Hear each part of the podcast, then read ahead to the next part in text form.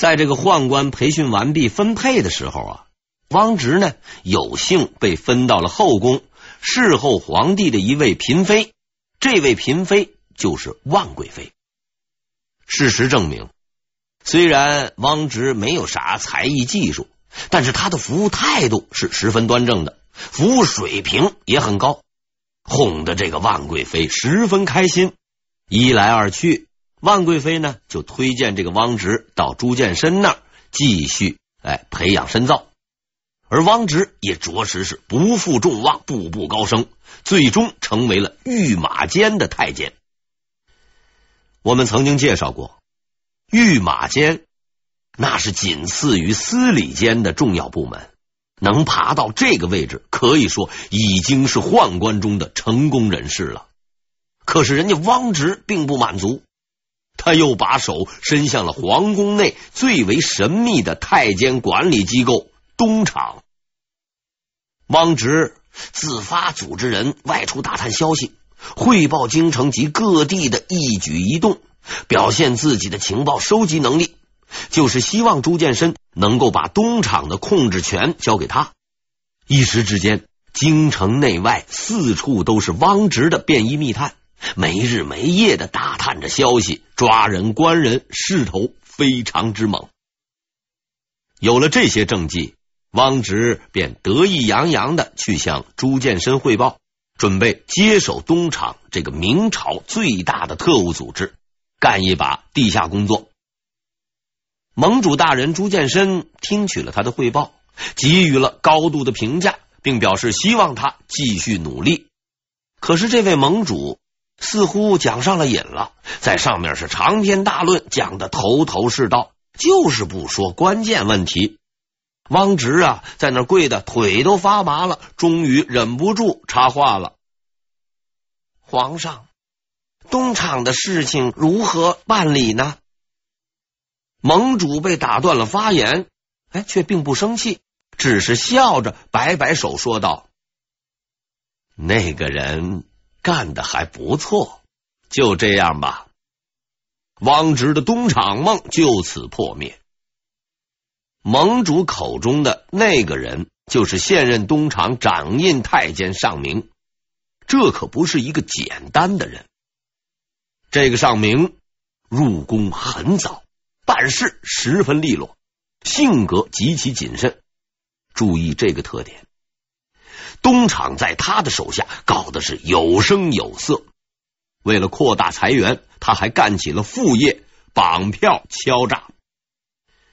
上掌门有一个公认的闪光点，对待工作认真负责，对他的副业也是如此。他一上任就搞了一个花名册。上面一五一十的记载了京城各大富户的地址、家庭环境，并按财富多少列出了排行榜。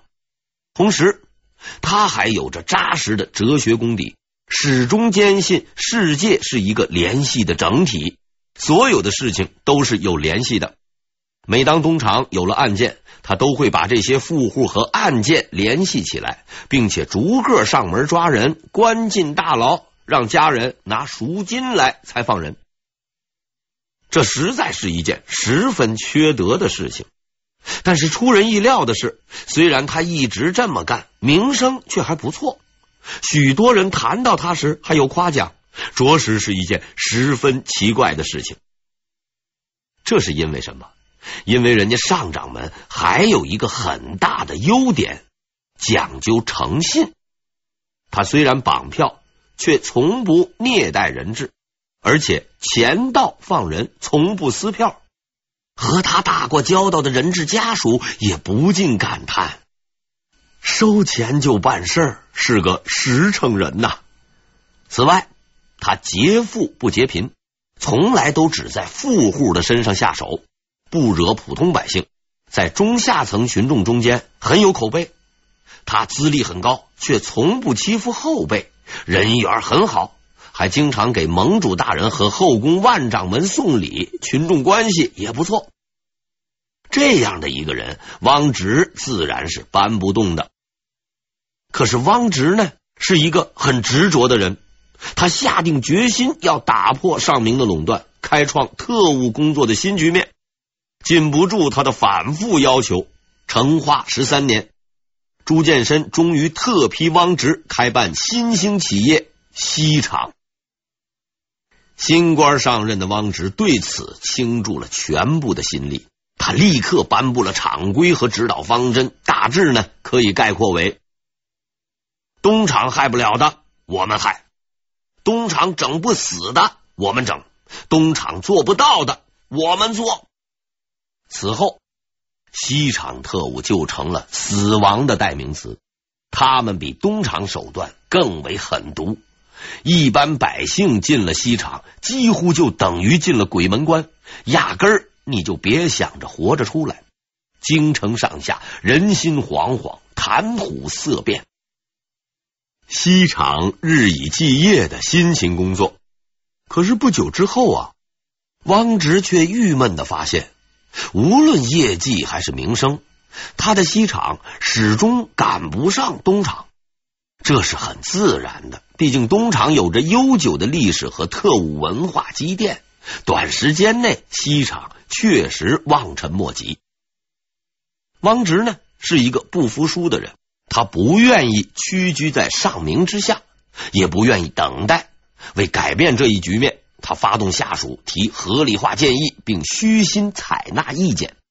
很快，有一个下属给他出了一个主意：要想快点压过东厂，就得解决几个重量级的人物，这样才能短时间内打出威信，打响西厂的品牌。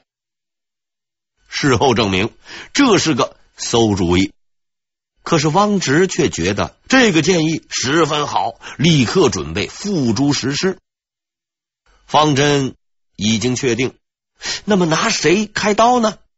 汪直苦思冥想，终于找了一个当时谁也不敢惹的人物。他决定啊，就拿这个人首开先例，来树立自己的威信。这位即将倒霉的仁兄叫谭力鹏，也是个太监。他虽然不在京城。却是除汪直外，地位仅次于司礼太监怀恩和东厂太监尚明的第三号人物，时任南京镇守太监。明代虽然迁都北京，但南京依然是明朝都城。南京镇守太监向来就是一个十分重要的职位，而且谭力鹏背景深厚，和许多皇亲国戚都有私人关系。虽然经常违法，却从来没有人敢找他的麻烦。可是这一回，汪直决定麻烦一下他。虽然同是太监，但为了西厂的品牌，只好牺牲老兄你了。汪直打定了主意，马上就动起手来，收集了很多谭力鹏的罪证啊，那是相当的容易呀。东扯西拉的，哎，竟然搞出一个罪当斩首的结论。谭力鹏万没想到，汪直竟敢拿他开刀。这位仁兄也实在不是好欺负的。他连夜就派人入京做了一番工作，结果呢，大事化小，被批评了两句也就算了。汪直没有打垮谭力鹏，却也得到了朱见深的表扬，被授予敢于办事、公正无私的称号。受到领导称赞的汪直顿时精神焕发，接连搞出了几件莫名其妙的事情。首先是几个刑部官员刚刚从外地出差回来，一进京城就被西厂的人逮捕，放进了牢里面，猛打了一顿，也不说他们究竟犯了什么法，就又被释放出狱，搞得几个人是稀里糊涂，还以为是在做梦呢。之后。是一个外地的布政使进京办事，还没等他找着地方住下呢，也被西厂的人拉去，噼里啪啦的打了一顿，吃了几天牢饭。这当然都是汪直指使的，他的行为看似很难理解，其实只是想证明一点：他能够在任何时间以任何理由解决任何人。此时的汪直。内有皇帝的宠信，外有西厂的爪牙，在很多人看来，他已经是一位不折不扣的成功太监。可是汪直并不这样认为。成功，我才刚上路哎。他没有满足于目前的业绩，谦虚的认为还需要不断的进步。为了更好的确定自己的权威，他决定寻找第二个重点打击的目标。不久后，他找到了。这回被盯上的人叫做杨业，他本人虽然只是个小官，名气不大，却也不是等闲之辈。他的曾祖父就是大名鼎鼎的三杨中的杨荣。由于在家惹了麻烦，他和他的父亲杨泰一同来到京城暂住。对汪直来说，这是一个绝好的机会呀！这一回，他准备是大干一场。当然了，他不会想到这件事情最终也解决了他自己。汪直派人逮捕了杨业和他的父亲杨泰，关进了大牢。在牢里边，汪直耍起了流氓。他下达命令，给杨业表演了东厂乐队的拿手节目——弹琵琶。所谓弹琵琶，并不是演奏音乐，而是一种独特的行为艺术。具体来说呢，就是用利刃去剔人的肋骨。据说呀，行刑之时痛苦万分，足可以让你后悔生出来。这一招当年开国时老朱也没有想出来，可是东厂的独立发明创造啊！可怜这位杨业先生，足足被弹了三次，体力不支，竟然死在了监狱里。汪直接着安插罪名，判处杨业的父亲杨泰死刑斩首。此时的西厂也已经嚣张到了顶点，比如杨业的叔父杨世伟，时任兵部主事正处级，西厂没有办理任何法律手续，逮捕证也没有一张，就跑到他家里面去抓人，半夜三更搞的是鸡飞狗跳。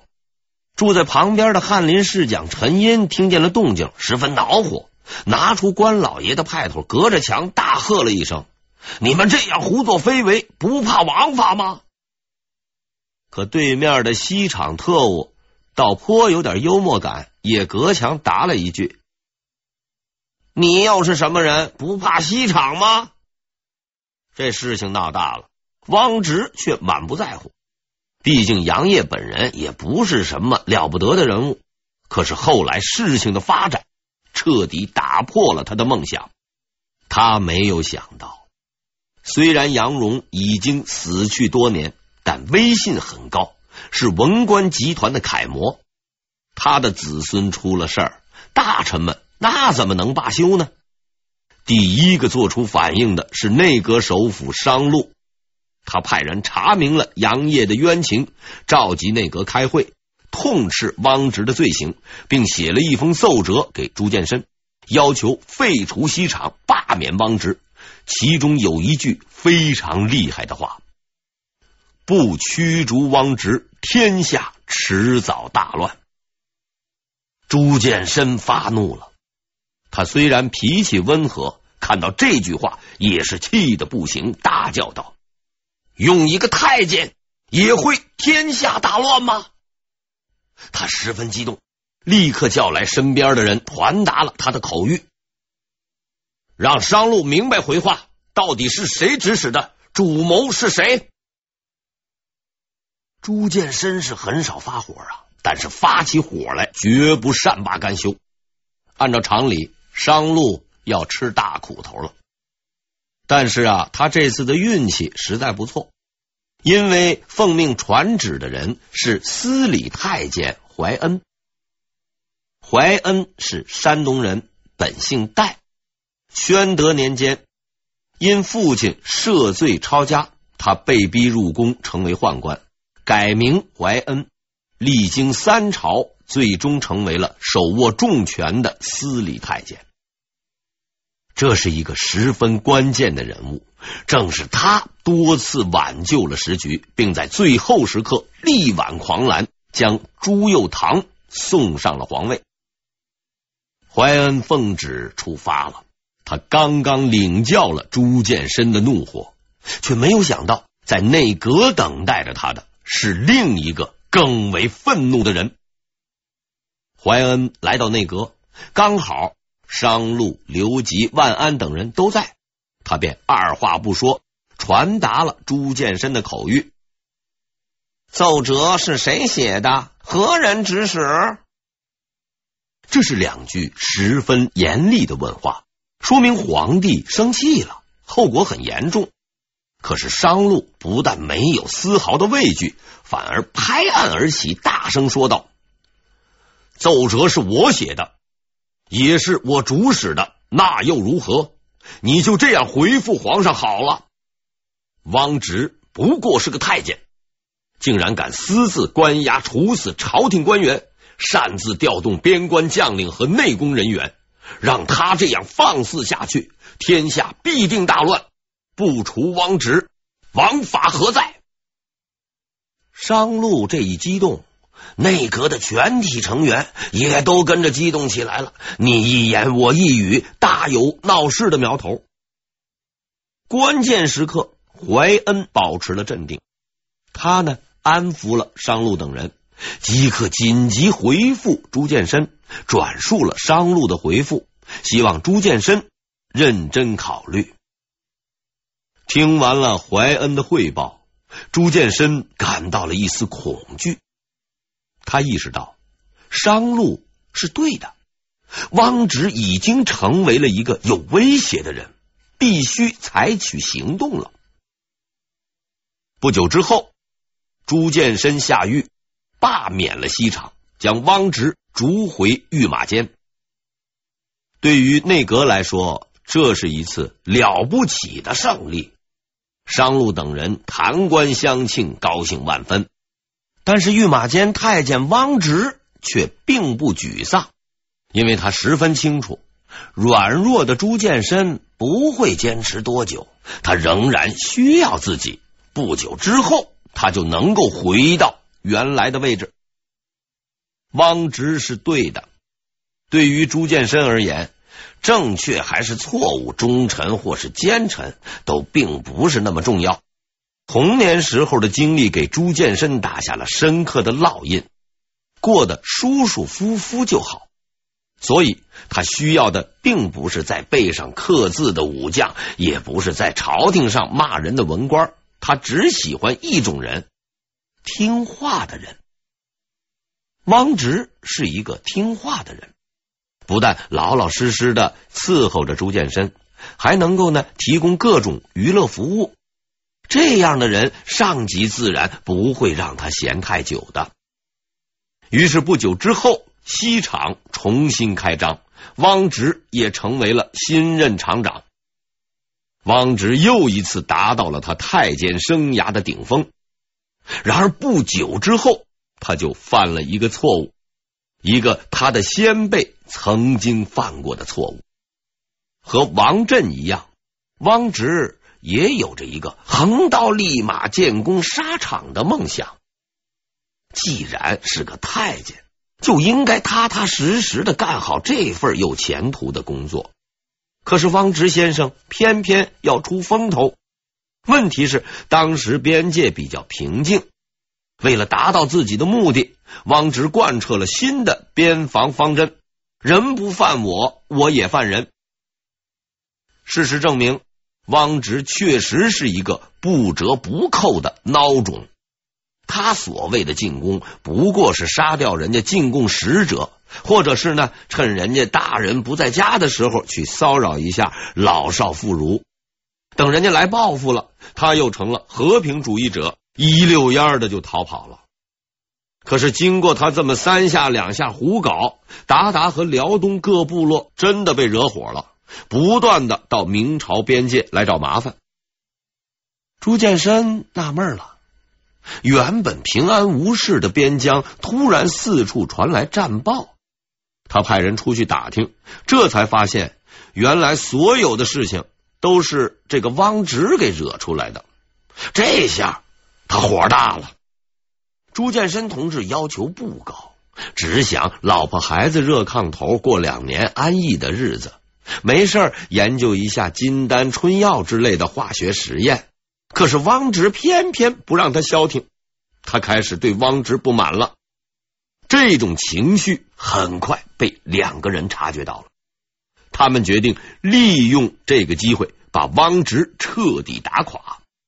这两个人，一个是李资醒，另一个是尚明。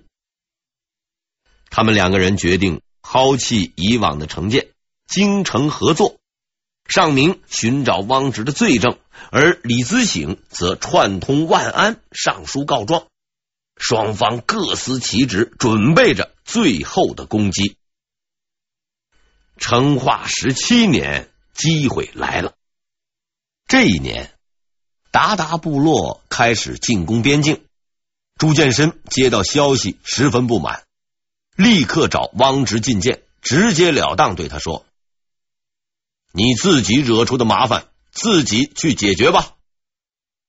汪直大气儿也不敢喘，就连夜去了宣府。可当他到达那里的时候啊，人家已经抢完东西走了。汪直便急忙向皇帝打报告，说这边已经完事了，我准备回去。朱见深同志的回复：那里非常需要你，多待几天吧。尚明和李自醒敏锐的感觉到汪直快要完了，他们立刻按照计划发动了最后攻势。一时之间，弹劾满天飞，原本优秀的太监、先进模范，突然变成了卑鄙小人、后进典型。朱见深立刻下令关闭西厂，将汪直贬为南京御马监。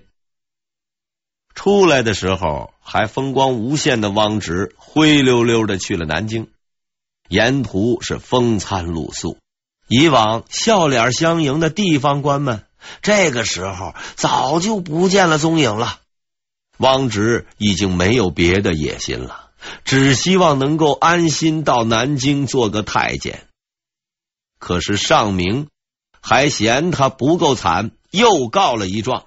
这下子，汪直的南京御马监都做不成了，只能当一个小小的奉御。他又操起了当年刚进宫时候打扫卫生的工具，在上级太监的欺压下干起了杂物。成化初年进京，成为奉御；成化十九年又被免为奉御。十余年，从默默无闻到权倾天下，再到打回原形，一切如同梦幻一般。明史没有记载汪直这位风云人物的死亡年份，这充分说明此人已经不值一提。汪直的离去，最为高兴的自然是尚明了。东西监派终于可以统一了。可是他没有想到，下一个倒霉的人就轮到自己了。要说先派掌门李资醒也实在不够朋友。当年弹劾汪直的时候，他就给尚明准备了另外一份备用本，没等过河，他就已经准备拆桥了。很快，言官们就把矛头对准了尚明，纷纷上书弹劾他的罪行。于是，尚明掌门终于也被盟主大人废了武功，去明孝陵扫地。先派和后派打倒了显赫一时的监派，成为了武林的主宰。当然了，这两派也不是啥好东西。江湖还是那个江湖，但就在一片黑暗之中，光明的种子开始萌芽。